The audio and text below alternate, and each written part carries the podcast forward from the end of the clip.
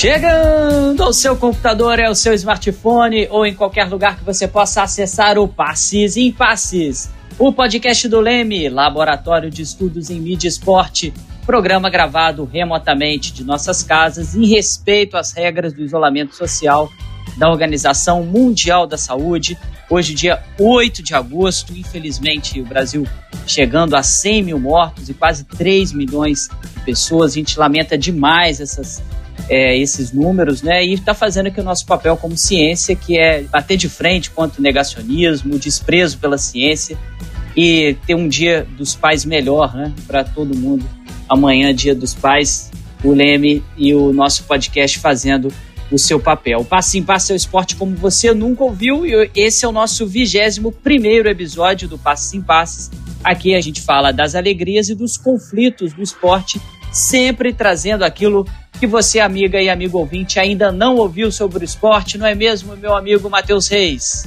Isso mesmo, Felipe. E o tema do episódio de hoje é narrações esportivas.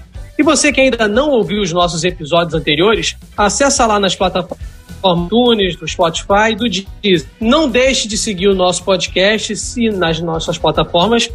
Você vai receber uma notificação sempre que a gente publicar um novo episódio. Beleza, Matheus. Hoje a gente tem o prazer imenso de receber o professor titular da Universidade Federal de Juiz de Fora, coordenador do Núcleo de Pesquisa em Comunicação, Esporte e Cultura, meu amigo, meu padrinho, Márcio Guerra. Seja muito bem-vindo ao nosso Passes em Passes, meu amigo. Um abraço, Matheus, Fausto, Letícia, Léo, a toda essa equipe. Um abraço carinhoso ao professor Ronaldo Elau, grande companheiro, grande parceiro e você que é meu afilhado, meu ex-aluno, meu amigo e já entrou para a lista daqueles que pode comemorar o Dia dos Pais, né? Embora já com nós que somos pais de filhos de quatro patos, nem podemos comemorar o Dia dos Pais com certeza. É um prazer estar aqui para compartilhar com vocês aquilo que a gente tem como uma paixão ligada ao esporte, que é o rádio. Valeu, amigo. Orgulho imenso ter você aqui hoje, né? Essa possibilidade que essa gravação remota nos oferece. Tanto tempo que eu não te vejo, morrendo de saudade. A gente vai matar um pouquinho da saudade hoje, inclusive a saudade do que a gente fez junto lá na Rádio Universitária, hoje Rádio Facom, né? um local onde eu aprendi tudo sobre rádio, lá que eu me apaixonei pelo rádio. E hoje ter você aqui, amanhã é dia dos pais, né? Eu sou filho do Márcio Guerra, então já estou deixando aqui o, o meu, meu abraço para você. Feliz Dia dos Pais. Como você bem disse, agora está chegando a Maitê, a primeira filha, né? Porque o filho primeiro já, o rei da, da casa é o Simba, nosso Simbão.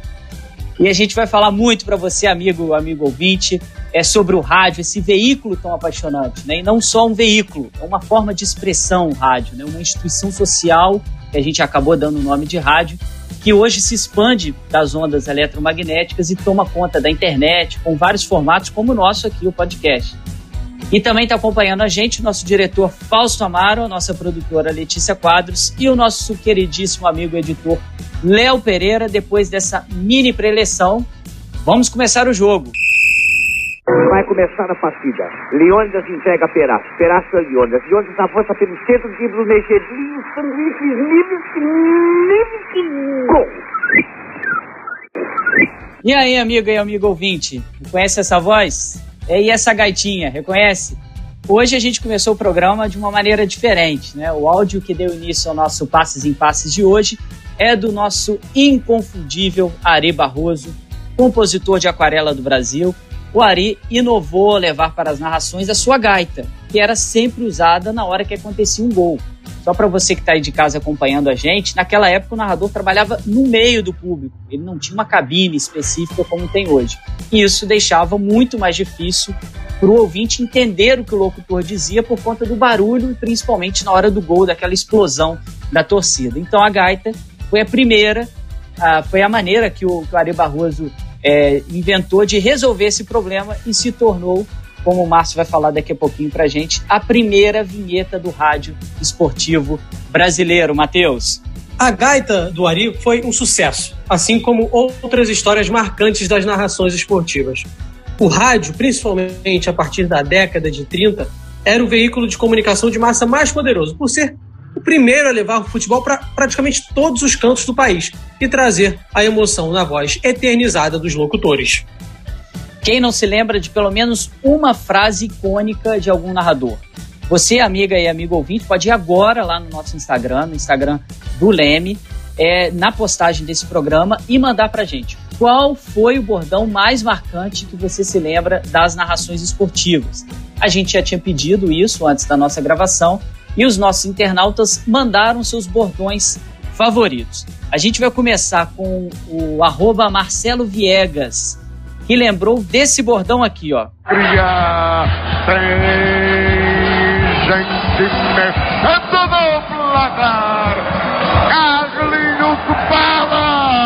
Tem gente mexendo no placar do Adilson Couto, conhecido como Grau 10 Internacional por conta da vasta experiência em narrações esportivas. A gente agradece demais o nosso ouvinte aí, o arroba Marcelo Viegas, que mandou pra gente. Lembrou desse bordão icônico aí do Adilson Couto. O Adilson fez história principalmente na Rádio Jornal e a sua última transmissão antes de falecer foi Esporte Atlético Mineiro na Ilha do Retiro pelo Campeonato Brasileiro de 2009. Tem mais contribuição dos ouvintes aí, não é, Matheus? O arroba Pedro H. Batistella lembrou deste outro bordão. E agora vem comigo. As bandeiras coloradas estão tremulando, tremulando, tremulando. Torcedor do Brasil, larga na frente o Colorado velho de guerra. Um para o Colorado, Flamengo zero. Olha, Matheus, vai ter gente que não vai gostar desse um Colorado, Flamengo zero. Aí, Será que o Ronaldo Aló vai gostar dessa lembrança? Eu acho que o Márcio gostou, Márcio, dessa narração, desse bordão. Muito, muito mesmo. Né? Especialmente para a gente comemorar um gol sofrido pelo Flamengo, né? Pois é, mas esse gol do Inter foi lá no início do Brasileirão do ano passado, né? No, nas primeiras rodadas, acho que foi a terceira rodada do campeonato. Mas pelo menos para o torcedor do Flamengo, a história terminou com um final feliz com o título brasileiro com bastante antecipação. E aí, para quem não reconheceu, o autor desse bordão é o Haroldo de Souza. Uh, o Haroldo começou na Rádio Castro e se destacou em todos os lugares que passou. Rádio Tatiaia, Alvorada, Bandeirantes, Rádio Grenal. Ele é o único narrador a ser a voz dos três títulos do Grêmio na Libertadores, 83, 95 e 2017. Três décadas diferentes. E aí, 34 anos separando a primeira da terceira conquista da América, Felipe. Maravilha, Matheus. E, Márcio, esses bordões né, que os nossos ouvintes lembraram aqui, eles, é, que a gente acabou de, de escutar, traz um caráter bem descritivo, que é uma característica fundamental do rádio, né? Descrever com exatidão os acontecimentos. E para fazer essa descrição é preciso narrar muito rápido. A gente tem esse estilo de narração inaugurado pelo Nicolau Tuma em 1931 ao narrar pela Rádio Educadora Paulista a vitória da seleção paulista por 6 a 4 contra a seleção paranaense.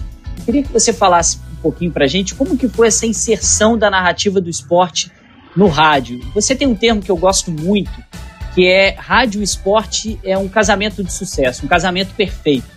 Como é que foi esse namoro até chegar no casamento?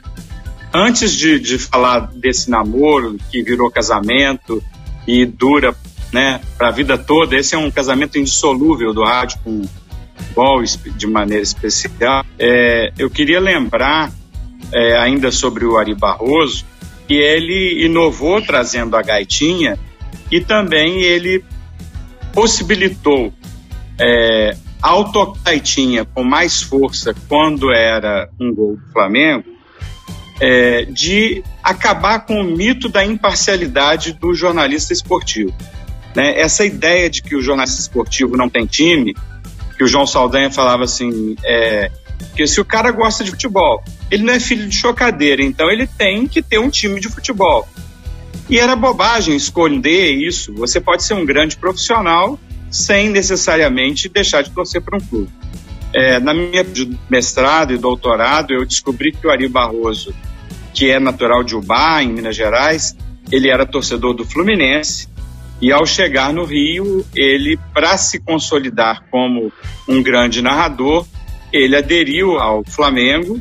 Você é tão apaixonado que falava falta contra o Flamengo, ele falava falta contra nós. Né? Então, é, era descarada a torcida dele. Mas o namoro, então, do Nicolau Tuma, ele diz que ele foi surpreendido, foi é, convidado para transmitir esse jogo entre paulistas e paranaenses e chegou no estádio e ele tinha uma dúvida de como ele ia fazer que aquele espetáculo que ele ia transmitir fosse é, imaginado pelo torcedor.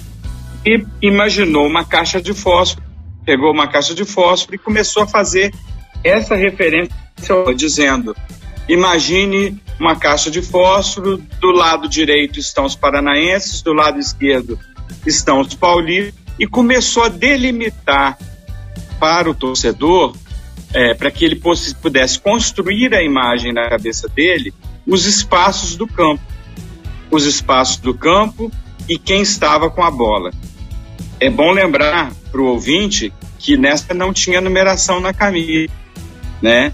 Então, é, o narrador tinha realmente ser muito bom.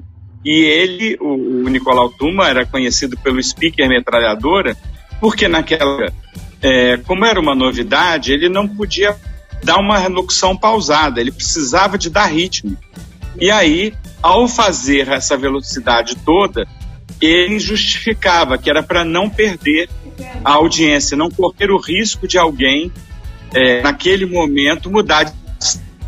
Maravilha, Márcio. É, e essa narrativa né, radiofônica ela foi tão marcante para o próprio futebol que é muito comum a gente ver até hoje o famoso radinho de pilha. Se transformou agora no celular. O cara leva o celular para poder acompanhar o jogo.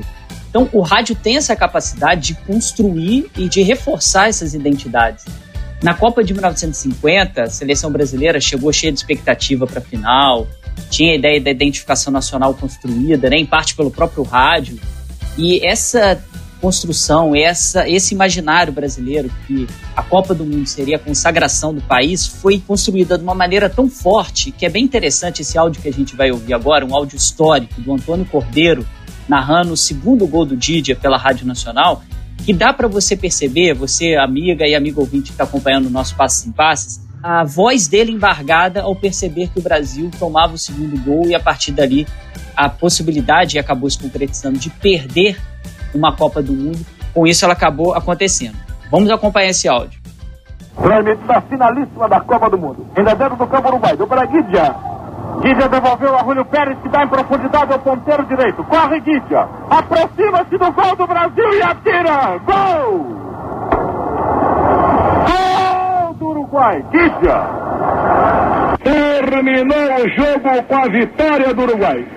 Uruguai, os campeões mundiais de futebol de 1950, reconquistando o título que haviam obtido em 1930 e perdido depois para. Tá aí, a gente ouviu o Antônio Cordeiro, que criou um dos mais famosos programas esportivos do rádio brasileiro, que é o No Mundo da Bola, transmitido pela Rádio Nacional.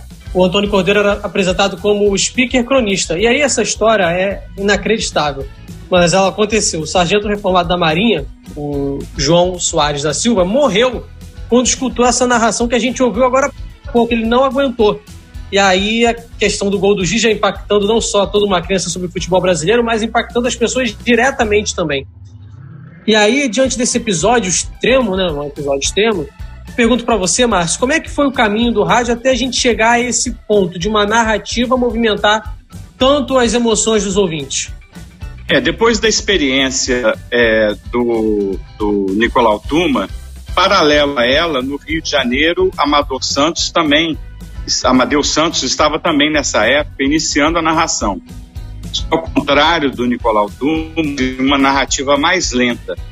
E aí, é, nós usamos a relação do rádio com o futebol, identificamos que a partir daí foram construídas algumas escolas de som uma delas que seguia esse ritmo do Nicolau Tuma, de uma, uma narrativa mais veloz, e outra de uma narrativa mais pausada.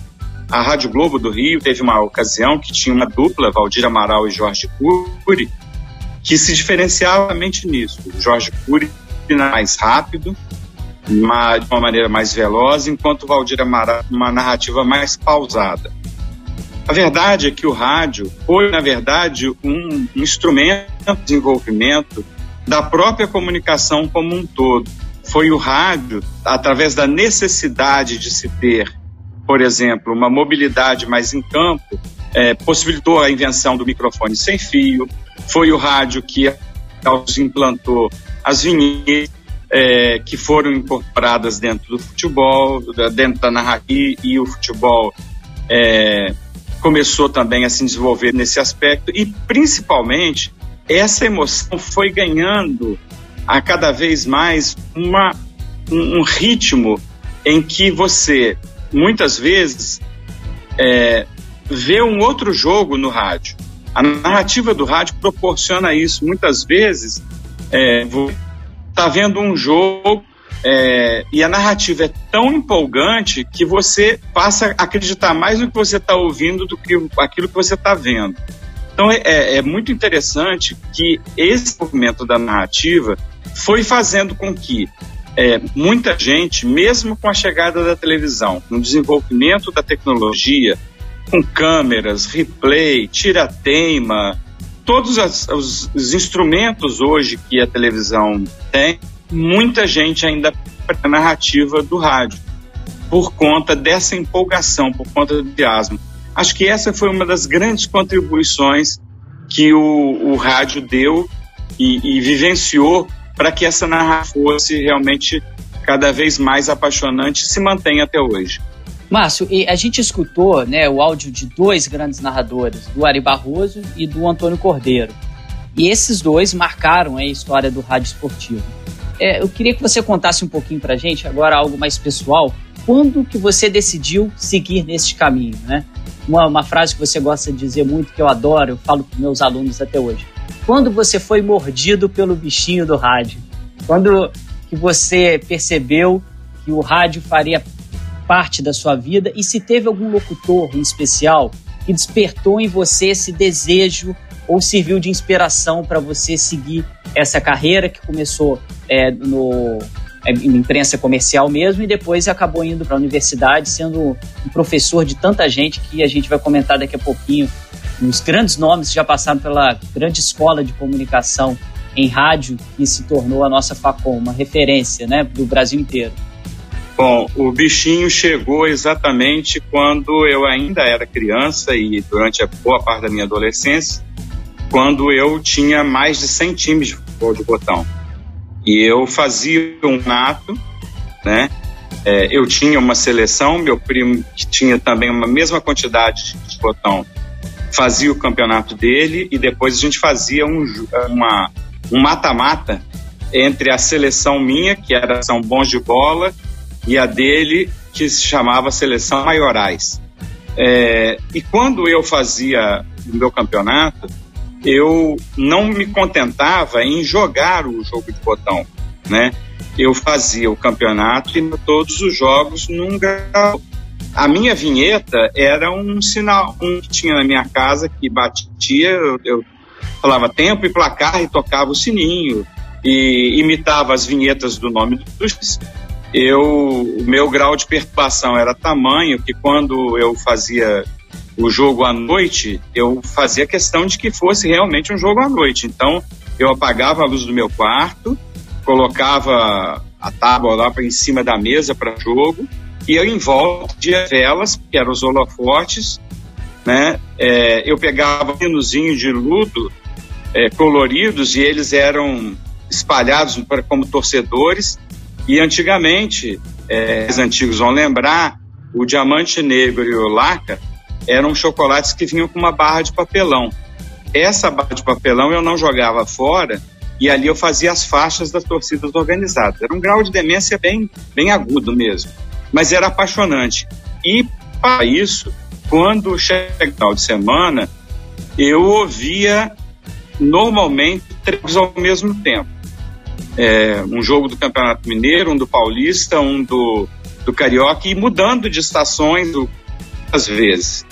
É, eu, eu gostava de ficar ouvindo os bordões, ouvindo a forma de narração de um, de outro, e eu não posso deixar de citar é, o Jorge Cury, o Valdir Amaral, mas do Alcei Bueno de Camargo, que transmitiu pela Rádio Tupi, Rádio Nacional também, é, Oduvaldo Cosi, que foi outro grande nome da Rádio Nacional. Em São Paulo, Fiore Giliotti, né? Abrem-se as cortinas, começa o espetáculo.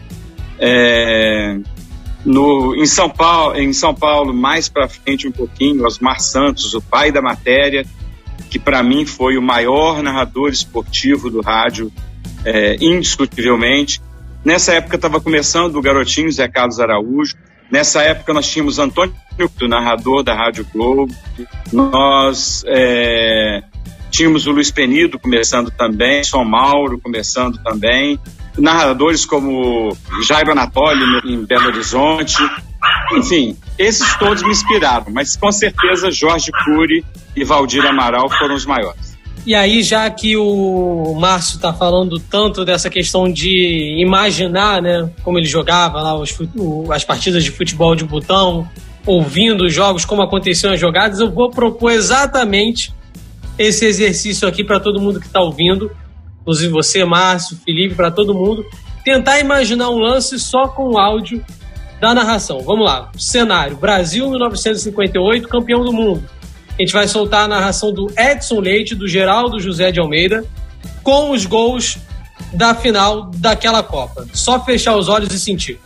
Nilton Santos, a boca da área adversária, Santos cruza, entra, Pelé, mata no peito, bate na terra, dribla um, dribla dois, atira,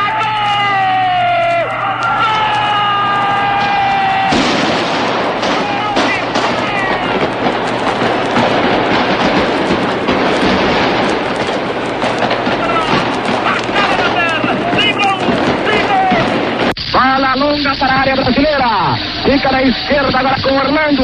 Orlando para Pelé. Pelé domina no peito de calcanhar para Zagalo. Zagalo prepara-se, tem Pelé. Levantou a Pelé, entrou de cabeça para o árbitro e gol!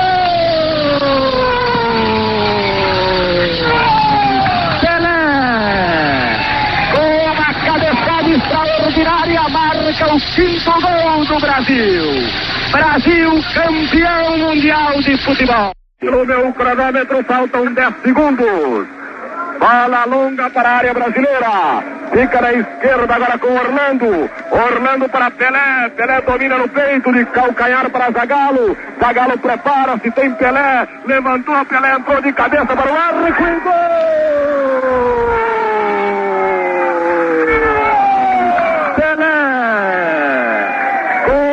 cabeçada extraordinária marca o quinto gol do Brasil. Brasil campeão mundial de futebol. Vitória de marca do escrete brasileiro. Brasil, pela primeira vez se pode dizer, campeão realmente do mundo em 1958. Olha, eu confesso que eu já tinha visto a reprise desse jogo os gols, a vista já estava treinada, eu lembro dos lances, mas realmente é emocionante. Agora, Márcio, né, no artigo A Construção da Identidade através das narrativas radiofônicas, você escreveu inclusive com a professora Cláudia Modesto, lá da Universidade Presidente Antônio Carlos, vocês falam sobre eh, vários tipos de narrativas né, que o rádio pode ter. E aí, só para quem não leu esse artigo, vou citar aqui, vou categorizar. Vocês citam né, a narrativa educativa, publicitária, ideológica, esportiva, de entretenimento, jornalística, dramatizada, de serviço e cultural. Aí eu te pergunto, desde que você escreveu esse artigo, lá em 2010, você percebe o surgimento de mais algum outro tipo de narrativa no rádio, diferente desses? Indiscutivelmente, a gente não pode deixar de reconhecer que surgiu um desafio para o rádio esportivo depois do advento da internet, né? Essa conexão passou a fazer parte da agenda dos narradores, é, os bordões aplicando aqui termos que são usados pelos internautas né, nas redes sociais, passaram a fazer parte também. E a própria narrativa começou a ficar um tanto quanto é, amarrada, no meu modo de entender, e alguns locutores reconhecem isso, porque muitos começaram a estar fazendo a transmissão ligados nos comentários que as pessoas estavam fazendo. E aí muitos eram criticados por torcedores apaixonados, e aí começaram a se policiar demais. Eu acho que é, o advento da tecnologia via internet, nas redes sociais, fez com que alguns locutores começassem a ficar muito preocupados com o que os outros estavam dizendo deles. E aí para se patrulhar e, e, e, bloquear um pouco. E ao mesmo tempo começou a interagir com o, o internauta que mandava mensagem. Então o, o locutor passou agora a, além de transmitir, ficar preocupado em mandar é, resposta para aquilo que está sendo demandado na internet. Então, para mim, isso inclusive interferiu numa quebra um pouco do ritmo que os narradores vinham tendo. Maravilha, Márcio. É, narrar um jogo de futebol é contar uma história, mais ou menos isso que a gente está indicando aqui. O Márcio já descreveu como que era lá na infância dele, colocar, é, montar o campo, quando tinha a noite, tinha que ter a vela, tudo isso. E envolver o ouvinte nesse jogo narrativo é fundamental. Criar essa atmosfera para que o ouvinte também jogue o jogo narrativo que o locutor se propõe naquele momento. Márcio, você é um formador de vários locutores de sucesso da radiofonia brasileira, da televisão brasileira. Só para a gente lembrar aqui dois nomes bem marcantes, é o Rogério Correia, que hoje é locutor da Globo Minas, e o nosso queridíssimo Eduardo Monsanto, que hoje está no canal da Zon, já passou pela ESPN também.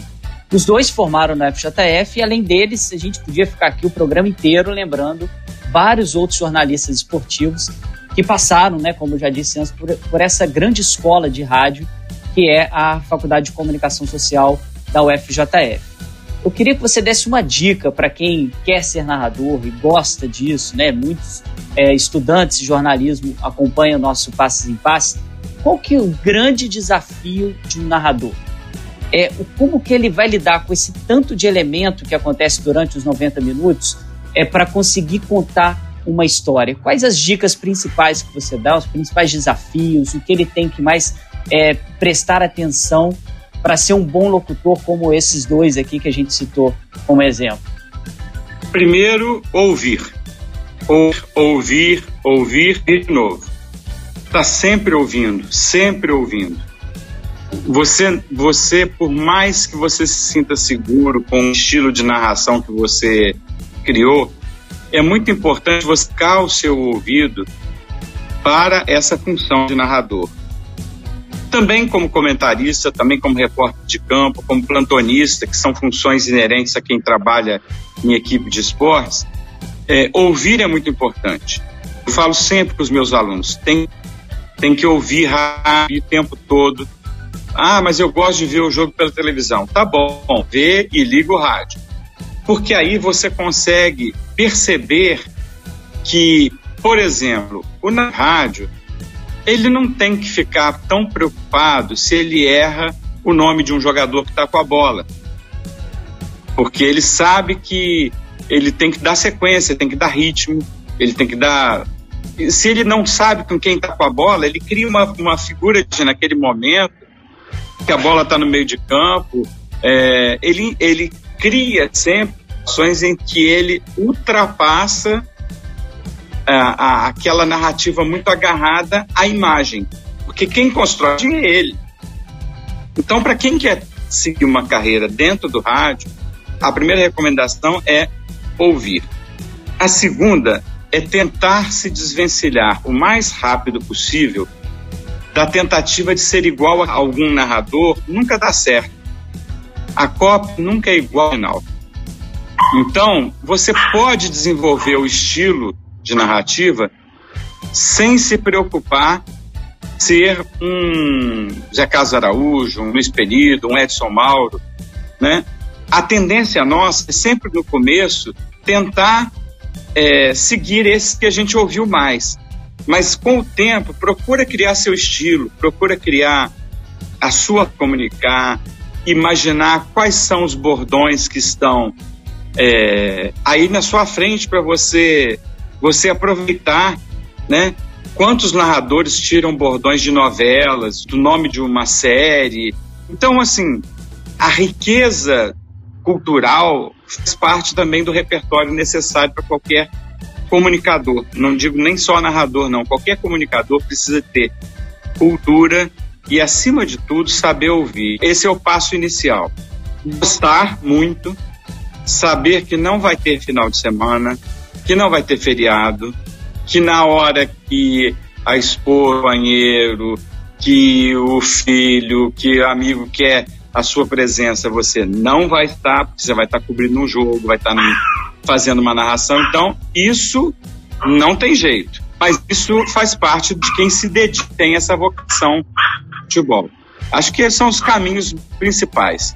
Tem uma outra parte muito importante, Marcelo, eu, me recordo disso. É, eu era garoto, tinha 12 anos, né? E na pré-Copa do Mundo de 1994, eu lembro de ter acompanhado uma, uma entrevista, foi bem interessante na época, né? Só contextualizando aí para os nossos ouvintes e ouvintes do Passes em Passes, eu morava em Juiz de Fora, né? Por lá que eu me formei, por isso tem essa relação muito forte com o professor Márcio. E eu, eu, me lembro de ter acompanhado na emissora local, na Globo lá local, uma reportagem que eles foram até a faculdade de comunicação perceber a equipe de esportes, como que o Márcio estava trabalhando essa equipe, todos alunos, né, para aprender a ser é, narradores. E eu lembro que foi a primeira vez, eu não me recordo o nome dela, o Márcio deve se lembrar disso, que eu vi uma mulher narrando um jogo de futebol. Isso em 1994, né? O Márcio sempre foi um defensor e um estimulador muito forte da mulher neste local. E durante muito tempo, eu me formei em 2006, era meio que um território proibido para as mulheres né, entrar nessa narração. E de lá para cá, hoje a gente tem algumas iniciativas de algumas emissoras que já realizam transmissões com a equipe inteira de mulheres, as repórteres, as comentaristas. É, eu, como eu lembro, Márcio, que você sempre foi um defensor disso, lá me lembrei que agora, desde 94, como é que você enxerga essa, esse novo cenário das mulheres também fazendo essas narrações? Eu vejo ainda um espaço a ser dado. Acho que as mulheres conseguiram conquistar o espaço na reportagem, no comentário, nós já temos alguns comentaristas esportivas, que inclusive no meu modo de avaliar algumas com qualidade até melhor do que alguns ex-jogadores que se fantasiam de jornalistas, é, mas as mulheres não conseguiram ainda o espaço que eu acho que elas de ganhar confiança para a narração do futebol. Acho que ainda é muito tímida a participação e é uma coisa que me intriga muito. Eu sempre converso, quando eu frequentava o nosso grupo lá do Intercom, eu sempre comentava que uma das coisas que sempre me incomodou muito é o fato de termos tantas mulheres que gostam de futebol, entendem de futebol, não se aventurarem para a narração. Eu não sei se elas temem o preconceito, se elas não se sentem seguros. Eu sei se o time boss é, não tem uma, uma recepção. Eu, eu não sei, algum fenômeno está ainda bloqueando esse espaço.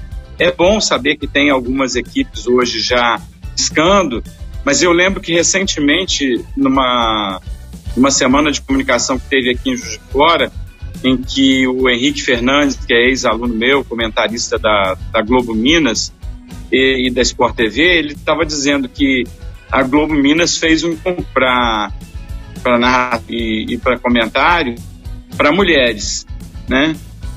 E, e aí quando foi é, chegou ao final tinha um empate entre duas mulheres e, e o machismo era tão grande que as pessoas é, votavam é, achando que tinha que votar na mais bonitinha, sabe? Ainda existe esse machismo muito grande no ambiente do futebol. É, e, e, por isso eu acho que é, ainda não é o que eu gostaria que fosse. Hoje, de fora, eu tenho a equipe de esportes está parada na pandemia, mas sempre o número de mulheres que aparecem para o treinamento é muito grande. Aí eu falo, vamos escalar as equipes. Nunca elas se oferecem para ser narradoras. É sempre no comentário, é no plantão, é na reportagem. Então, é, eu acho que é um espaço a ser conquistado. E precisa ser conquistado para derrubar mais esse tabu, mais esse preconceito. Precisamos romper vez mais com todo tipo de barreira que possa ser colocada para é, as mulheres, para os homossexuais, para os negros, para os deficientes. Eu lembro é, que na minha tese de doutorado eu descobri um, um, estudante de jornalismo em Belo Horizonte que era cego é, e que ele fazia comentários do, do futebol é, após as partidas. E todo mundo ficava uma reportagem com ele para saber que ele via, como é que ele conseguia entender o jogo. Ah, eu vou ouvindo o rádio. Como eu já tenho a imaginação do campo, para mim não é difícil entender um esquema tático, não é difícil é, analisar uma partida. Então vejam, é, é possível, é, não é difícil. Nelson Rodrigues, maior cronista que nós já tivemos, praticamente não enxergava. Ele baseava suas crônicas pelos relatos de rádio, pelo que as torcidas manifestavam no Maracanã. Ele sentava na tribuna e ficava lá. À medida em que ele ia ouvindo, ele ia construindo a narrativa das suas crônicas e os seus personagens e cantores, como o Sobrenatural de Almeida. É, e o coordenador do Leme, o Ronaldo Elal, disse uma, em uma entrevista em 2009 ainda para a Associação Brasileira de Imprensa que a, a, mitologia do futebol não existiria sem o rádio. Concordo com ele, né? justamente por citar esse vínculo né, do futebol com a, com a formação do que seria ser brasileiro do futebol arte. Uh, mas hoje, uh, você até chegou a mencionar isso, eu queria que detalhasse mais, Márcio. Uh, hoje a televisão e a internet também narram jogos, cada um com uma linguagem. E aí, quais as diferenças principais das narrações de rádio, televisão internet, os principais pontos que você vê? Olha, eu vou confessar que é, eu não ouço nada pela internet, tá? Eu me atei recentemente lendo aquela briga ridícula, com todo respeito aos flamenguistas, entre Flamengo e TV Globo eu me aventurei a ouvir o Fla-Flu, o primeiro jogo, pela rádio do Fluminense. Poucas vezes eu vi algo tão patético na minha vida como aquilo. Porque há o compromisso de ser uma rádio de torcedor, então não é uma rádio que transmite com um mínimo de qualidade. É, é uma transmissão comprometida, é uma transmissão que a mim não e pelo que eu tô, pelos comentários que eu já ouvi, a ninguém tem agradado essas rádios dos clubes. Eu, no meu estudo sobre rádio e TV, é, a, a, o jogo da narração, eu procurei entender, uma vez que quase todos os narradores esportivos vieram do rádio, os que estão na TV, por que, que o torcedor ainda continuava preferindo ouvir o jogo rádio ou mesmo estando no estádio, ainda está com rádio. E aí fiz uma pesquisa ouvindo narradores, comentaristas, repórteres, torcedores. E a conclusão que a gente chegou é que, na verdade, o rádio oferece é, um, um tipo de narrativa que mexe com o imaginário do torcedor.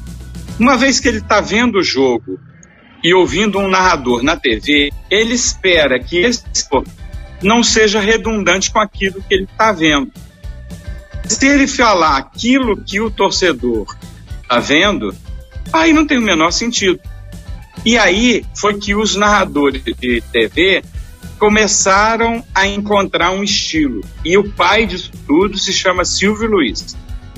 Esse é o cara que sacou logo de cara, ele que vinha do rádio, ele não podia fazer a que era que ele fazia no rádio imagem. E aí ele fala, e ele falou para o Chico Breno, outro ex-aluno da Faculdade de Comunicação e ex-aluno aí da, da UERJ, ele falou, olha, é, eu procuro legendar as imagens. Eu não posso me atrever a pensar em fazer algo que seja a reprodução do rádio, porque aí eu estou criando uma barreira para o torcedor. E acho que é isso que, por exemplo, irrita pessoas quando ouvem um Bueno, quando ouvem alguns outros narradores que ainda não se libertaram desse vício que é narrar aquilo que as pessoas estão vendo. Então, essa dimensão é muito importante da gente perceber. O torcedor, é, o espectador quer ver uma narrativa que complemente aquilo que está na imagem. E no rádio ele quer que aquela narrativa seja uma imagem de um jogo, de uma outra. Acho que é por aí. Maravilha, Márcio. É Oi, pode falar, Matheus, pode falar.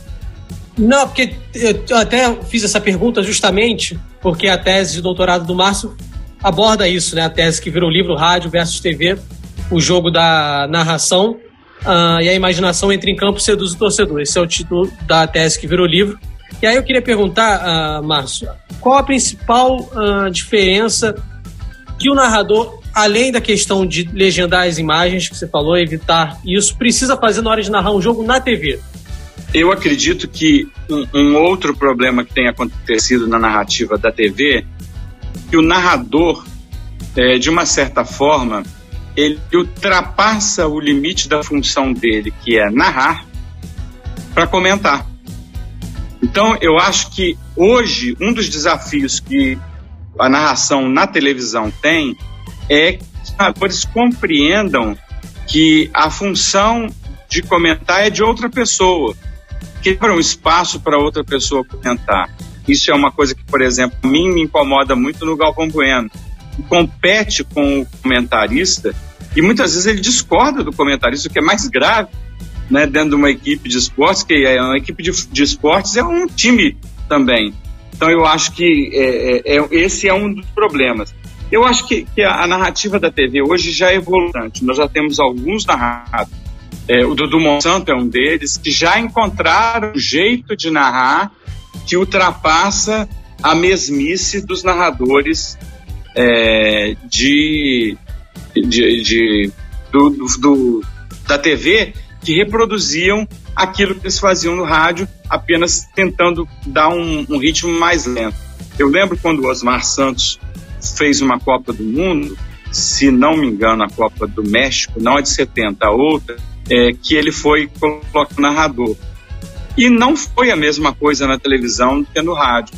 Ele tentava se prender, mas não conseguia. Então não era nem uma narração de rádio, nem uma narração de TV. A imagem precisa ser é, um suporte para a narrativa, mas ela não pode amarrar o narrador na TV.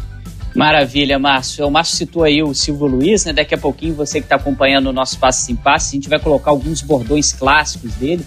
Mas um acho que resume bem isso que o Márcio falou, era o olho no lance dele, né? Ele não descrevia, ele chamava a atenção do telespectador para olhar para a televisão, tipo, olho no lance, tipo, olha lá o que está acontecendo.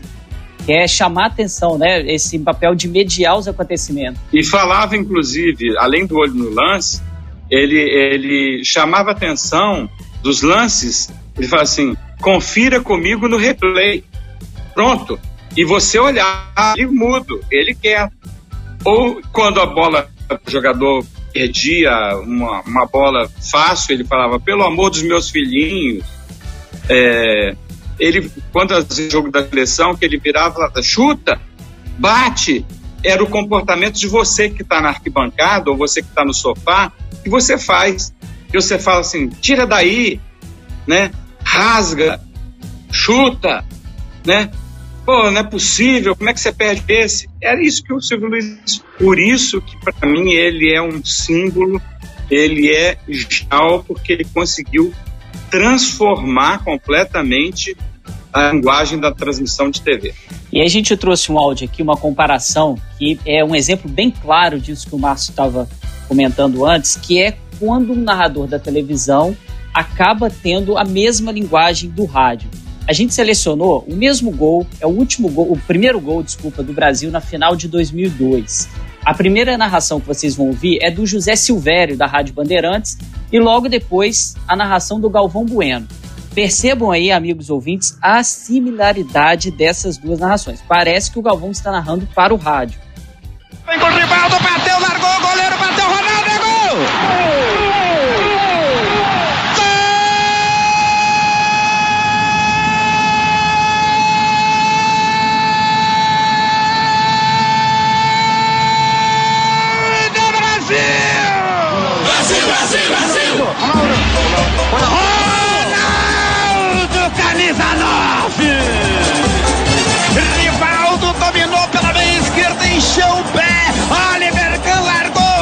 pés de Ronaldo. E a bola cheia de amor, pedindo me chuta, me chuta, me chuta. E ele respondeu com amor.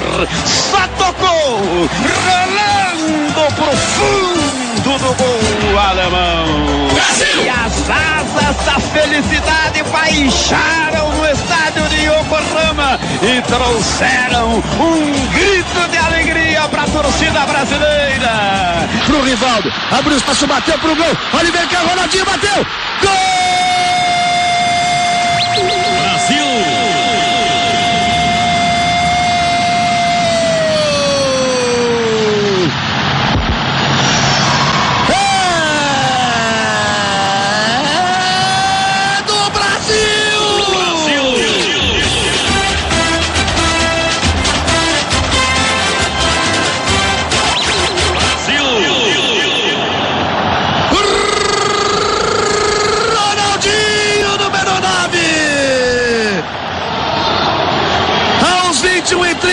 Segundo tempo, o Rivaldo soltou a bomba. Que Oliver Kahn, que nada, bateu o pro goleiro alemão. É interessante a gente perceber isso que o Márcio acabou de, de comentar, né? A gente não precisa, Márcio, uma coisa que você sempre fala, e é bom aí os nossos ouvintes ficarem sabendo também. Nessa narração do Galvão, a gente não precisa da imagem, né? É, ela já está descritiva como o do rádio. Você sempre fazia uma comparação assim, ó, se você não precisar da imagem para entender a narração, ela é uma narração de rádio. Se precisar da imagem, como no caso do Silvio Luiz, olho no lance, olha o que ele fez, confira comigo no replay, é uma narração de TV. É, você que está ouvindo a gente, pega como experiência, é, próximo jogo que você for assistir na televisão, é, fecha os olhos. Se você fechar os olhos e continuar vendo o jogo, é rádio. Se você com os olhos fechados e estiver sentindo necessidade, falta de alguma coisa, essa é a diferença principal. É fácil. Maravilha, Márcio. Uma aula aqui para os nossos ouvintes que estão pedindo esse programa sobre narrações esportivas. Tem tempo e a gente, na nossa 21 primeira edição, está conseguindo trazer aqui para vocês. E outros ouvintes também lembraram bordões de narradores mais conhecidos na televisão e acabo indicando isso que o Márcio acabou de mencionar agora. Vocês já perceberam, né, nosso amigo internauta, que já está acostumado a acompanhar o nosso Passes em Passes, que hoje a gente está com o nosso Leme Cast Club espalhado pelo programa. Então a gente vai falar ao longo do programa várias e várias é, ajudas, várias, várias dicas que os nossos ouvintes passaram para gente. Então se aproveita esse momento aí para compartilhar o programa com seus amigos, continue nos ajudando a fazer o podcast se tem alguma sugestão de pauta, tem alguma pergunta, é só entrar no arroba no Facebook e no Instagram e conversar com a gente. Falando dos bordões, o arroba Lucas Pontes 8, arroba Lucas Pontes 8, lembrou de um clássico do Milton Leite.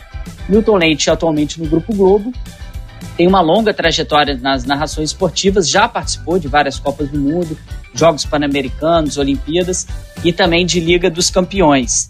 É, vamos lá ouvir um dos bordões mais famosos aí do Milton Leite. Tocou pro Pará. Jorge Lucas passa lá na direita. Bola para no Kleber Pereira. Olhou pro meio da ré, batida. Esse, o Márcio, é um que também integra, né, esse, essa turma que tem uma, uma, uma, linguagem que se aproxima um pouco mais da televisão, né? Essa linguagem do Milton Leite, quando o que beleza dele é clássico, né? É, Milton Leite é, é, é para mim, hoje, a versão do Silvio Luiz. É, embora seja também um veterano, já um, um senhor, mas o Milton Leite sobre incorporar o recado dado pelo Silvio Luiz e, e, e é brilhante, né? O cérebro, né? É, muito, muito bom, muito bom mesmo. Né? E a gente vê que é possível criar bordões tanto na televisão como no rádio, é, fazendo essa distinção entre uma e outra entre uma e outra narrativa que a gente estou aqui. Felipe, a gente também tem um clássico do Galvão enviado pelo arroba Alisson R. Soares, arroba Alisson R. Soares, via Instagram. Quem é que sobe? É o clássico, né? Quem é que sobe do, do Galvão é enviado pelo nosso arroba Alisson Soares. Pois é, Matheus. Outro nosso ouvinte, querido ouvinte, o arroba Corleone underline 011. Valeu, Davi, arroba Corleone underline 011. Mandou três bordões aqui pra gente. Davi gosta tanto da gente que mandou três bordões. Também ligados à televisão. O primeiro é um do Silvio Luiz, como o Márcio já falou, inaugura essa linguagem televisiva e é fantástico, né? Para quem acompanhou aí nos anos 80, 90 a carreira do Silvio Luiz, ouvir o Silvio Luiz narrando era sempre muito, muito impactante. Vamos ouvir aí o, o bordão que o, o Corleone underline 011 mandou pra gente. Minha Nossa Senhora! Pelas barbas do profeta! Eu narro o Silvio Luiz que também tem todo esse caráter né, cômico também na hora de, de narrar. Acho que é um dos narradores que tem um dos bordões mais engraçados, né, o conjunto de bordões mais engraçados. O Silvio Luiz, que também já foi árbitro de futebol e ator. Antes desse roteiro, eu confesso que não sabia disso. E o arroba Corleone, underline 011, que é o nosso parceiro, acompanha praticamente todos os nossos podcasts, mandou mais dois bordões do Galvão Bueno. Esse o meu favorito, porque é do meu grande ídolo no esporte, o primeiro que a gente vai tocar aqui. Ayrton! Ayrton! Ayrton! Olha o gol! Bateu! Olha o gol! Olha o gol! Olha o gol! Olha o gol! Olha o gol! Gol!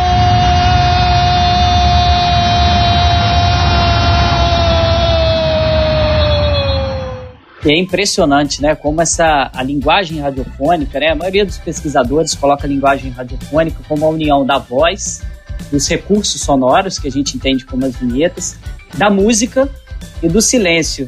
É essa essa dobradinha, né, Márcio? Quando você junta tudo isso e consegue construir uma linguagem, é uma coisa fantástica, né? Esse o Ayrton do do Galvão, por exemplo, junto com essa música e vários outros bordões, consegue unificar tudo isso é fantástico e mexe com o imaginário do ouvinte de uma forma marcante.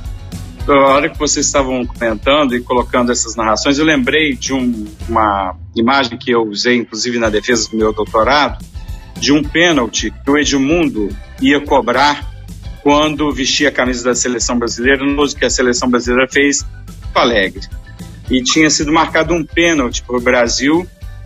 E o primeiro, o Silvio é, a hora que o cara, é, que o árbitro marca, ele fala, é pênalti, é pênalti, é pênalti.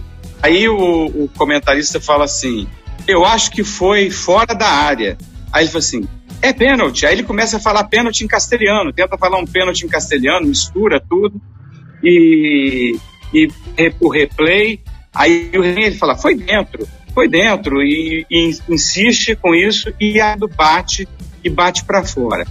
E nesse momento em que ele bate para fora, o Silvio Luiz dá uma frase de uns 3, 4 segundos, que é o que você falou, Mostado, de, de um silêncio, aí ele vira e fala assim: o cara ganha 300 mil por mês e faz isso. O que, que eu vou dizer agora? E pronto. E acabou. Né? Ele falou exatamente o que eu estava pensando, o que o cara dentro do jogo, pensando exatamente isso. O cara ganha uma baba, não é isso que a gente fala? Como é que o cara perde um pênalti desse, ganha para isso, e disso, e perde um pênalti desse? É a, é a reação que a gente tem. Então, eu acho que é esse tipo de coisa que encanta a qualquer um de nós que gosta de ouvir o, o, o jogo, é, não só assistir. E aí, Márcio, em cima disso, tem algum bordão que te marcou? Você, assim, se você pudesse escolher e falar, esse é um. Tanto da sua infância como depois na, na, na sua carreira como, como radialista, algum bordão que te marca até hoje? Olha, o Pimba na gorduchinha do, do Osmar Santos é uma coisa impressionante. Eu gostava muito do, do Fiore Gilhote com Abrem-se as cortinas, começa o espetáculo. É, Valdir Amaral, meu ouvinte, a nossa meta. Pensando em você, é que procurar o melhor. Rio, capital mundial do futebol. Isso era inesquecível toda vez que o Valdir Amaral é, começava as suas transmissões é, na Rádio Globo. É, eu, eu, eu acho que a gente tem momentos muito ricos no rádio. Por exemplo, quando o Osmar Santos ia entrar para narrar um jogo, ele, dava a vinheta da rádio que era assim: Osmar Santos, venha, garoto bom de bola. E aí ele entrava sempre falando um poema de Carlos Drummond, ele entrava falando alguma coisa sobre a crise política que a gente estava vivendo, ele falava alguma coisa sobre a ditadura, ele falava, usava alguma, alguma data para ele homenagear os pais, para homenagear é, alguém, alguma coisa que motivava amor a alguém, né? E depois entrava uma música é, que ele apropriava da música e falava. Quando entrava um time em campo, por exemplo, ele falava, falava, entrava o Palmeiras em campo, ele falava, Palmeiras, esse verde que mexe com o coração de tanta gente, olha o que você proporciona a essa gente, Palmeiras. Aí entrava o Corinthians, ele falava, Corinthians, você é mais do que uma pa paixão, você é uma nação, Corinthians. Olha o que você está fazendo, Corinthians. Olha lágrimas no seu torcedor. Isso, para quem não torcia para outro, você se emocionava na hora. Isso fez para mim dele o maior narrador, porque ele conseguia extrapolar, ele conseguia fazer com que a gente aprendesse com ele, vivenciasse a narrativa dele, extrapolando simples, tocou para fulano, passou para fulano, vai cruzar, não sei o que, é mais. É isso que a diferencia é isso que diferenciava o no comentário dele. É isso que diferenciava Rui Porto no comentário. Era completamente diferente um comentário desses dois em relação ao que a gente tem hoje. Hoje, o que mais se aproxima do Saldanha é o Dé. Por incrível que pareça, Dé o Aranha é o cara que fala a linguagem exatamente como o Saldanha falava. É um cara que dá gosto da gente ver, e, e mesmo não sendo um profissional da área, né? Maravilha. A gente selecionou aqui, o pessoal da equipe, alguns outros bordões marcantes. Eu é, achei esse aqui que a minha infância marcou muito, né? O Márcio é, conhece demais esse bordão. Às vezes o pessoal que não é de, de Minas não conhece, que é do grande Fernando Sasso. Olha o levantamento, Jazão subiu na cabeça da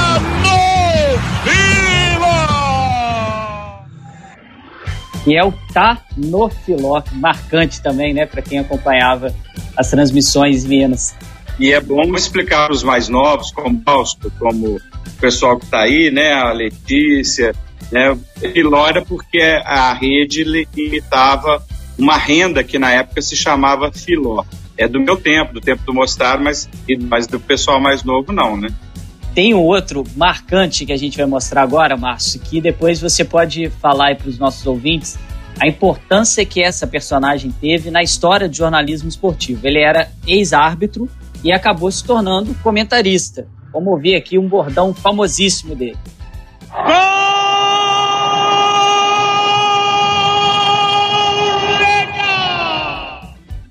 Que é o queridíssimo Mário Viana. Gol legal. Foi o, foi o primeiro, Márcio, é, comentarista de arbitragem? É, o juiz do povo, falou, tá falado. Era sempre assim que ele se referia, né, é, que ele era chamado. Mário Viana, juiz do povo, falou, tá falado. E ele não falava é, gol legal, mas quando começava a fazer muita lambança, ele também costumava dizer assim: eu vou descer, eu ameaçando que ele ia descer, ia pegar o árbitro, que ele mesmo, função que ele mesmo já exerceu. Maravilha, tem uma história fantástica do Mário Viana, né, na, na chama, chamada Batalha de Berna. Foi uma briga generalizada que aconteceu da seleção brasileira que acabava, acabara né, de ser derrotada pela Hungria na Copa do Mundo de 54, nas quartas de final. O Brasil perdeu esse jogo por 4 a 2 e teve uma briga muito grande no, no vestiário. E quem se envolveu mais na briga foi o Mário Viana. Chegou lá, deu, passou rasteira em todo mundo. Era um defensor, ele acompanhava sempre a comissão técnica né, do Brasil nesses eventos. E, como o Márcio falou, eu vou descer. E ele, nessa hora, ele desceu e, e entrou mesmo na, na, na Batalha de Berna, né, Márcio? Exatamente. Torcedor de São Cristóvão. Olha aí, maravilha, eu não sabia dessa. o Matheus tem uma, um outro locutor fantástico, o Márcio já comentou sobre ele, mas só para a gente prestar uma homenagem ao queridíssimo. Quem mesmo, Matheus? Pois é, o Felipe, outro locutor memorável, flamenguista fanático, por isso era criticado por parte das outras torcidas.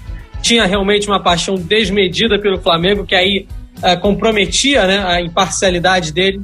Narrou nove Copas do Mundo. Seu grito de gol é marcante costumava falar algo que me arrepiava toda vez que o Zico falava, e falava Zicão, camisa número 10. É isso mesmo, Matheus. Só para esse áudio que você vai ouvir agora, nosso querido e querida amigo ouvinte, é o áudio do último gol da seleção brasileira, o 4 a 1 contra a Itália em 1970. Claro, todo mundo já viu esse gol diversas vezes com imagem, mas na voz do Jorge Cury é de arrepiar. Arrepia-se aí agora ouvindo o nosso passe em passe.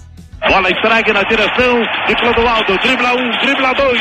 É o epílogo de uma festa verde amarela. Bola para Rivelino. Rivelino para Jair. Correu pela ponta esquerda, traiu o Paquete, passou por ele. Lança a pelota Pelé. Pelé dominou. Carlos Alberto está livre.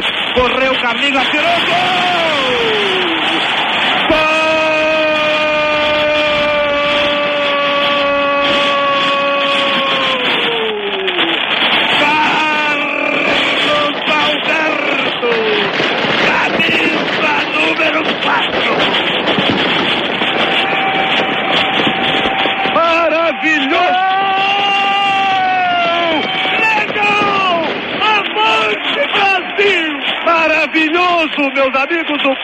de Pelé para Carlos Alberto, invadido o gramado pelos fotógrafos, jogadores brasileiros emocionados com o gol de Carlos Alberto. É o tricampeonato mundial de futebol. Podem comemorar, chorem conosco. É impossível, né? Vocês ouvintes não estão. A gente está gravando aqui numa plataforma que é o, o que dá para ver a cara de todo mundo e todo mundo fica impactado, né, com essa com essa narração. A gente não está vendo a imagem, como o Márcio disse, mas da maneira que a voz consegue é, é, deixar, consegue penetrar na gente de uma forma que fica todo mundo emocionado, né, Matheus? E só para lembrar, quem entrou gritando aí no meio, Avante Brasil, gol legal, o Mário Viana, que a gente tinha acabado de comentar. Se emocionou aí também, né, Matheus? Sem dúvida. Uh, tive nessa oportunidade aí da quarentena de ver né, o jogo de 70, mas mesmo assim, uh, ouvir, né, você quando você ouve, quando você ouve a narração e você já viu o jogo, você uh, lembra do gol e aí com a voz da narração traz uma sensação diferente, é diferente. Uh, agora vamos falar um pouquinho do contexto atual, indo de 70 para agora 2020, uh, ah, Márcio, em que o futebol inevitavelmente virou business, negócio, né? E aí transmissões via satélite, ao vivo, em alta definição, a empresas de mídia pagando bilhões de reais, aí bilhões de dólares em caso de empresas estrangeiras para transmitirem com exclusividade os torneios, os eventos, os grandes eventos esportivos. E aí, Márcio, é, você acha que todas essas questões financeiras interferem na narrativa do jogo, na história como a gente conta o torneio? Aí, quando eu falo a gente, eu estou me referindo à imprensa, como a imprensa faz a representação desses torneios? Eu acho que, de alguma forma, é, muito mais nos programas esportivos do que nas transmissões.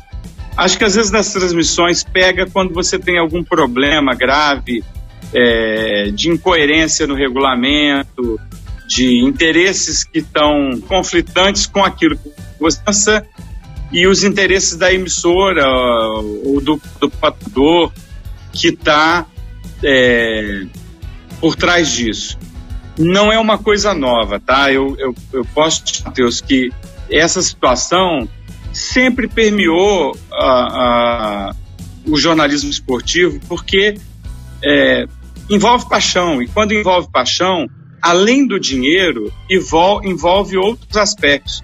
Eu posso contar pintes, é, falo isso sempre com os meus alunos é, de jornalismo esportivo, que quando eu tive a oportunidade de trabalhar no Jornal dos Esportes, é, uma das primeiras coisas que eu fiz no S Cor de Rosa foi cobrir um jogo do Vasco contra o Barcelona, um amistoso que o Vasco estava fazendo na Europa.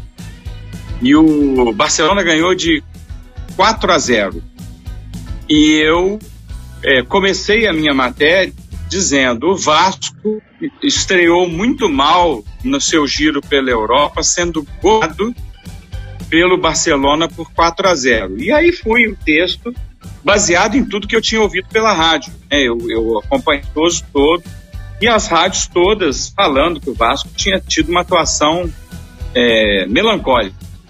E aí, quando eu entreguei meu texto, o editor me chamou e falou assim: Eu queria que você mudasse.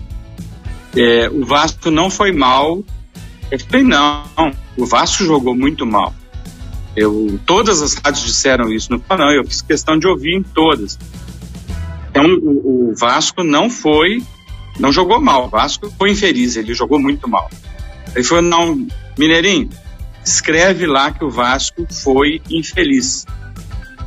E aí eu virou para mim e falou assim: você quer perder seu emprego?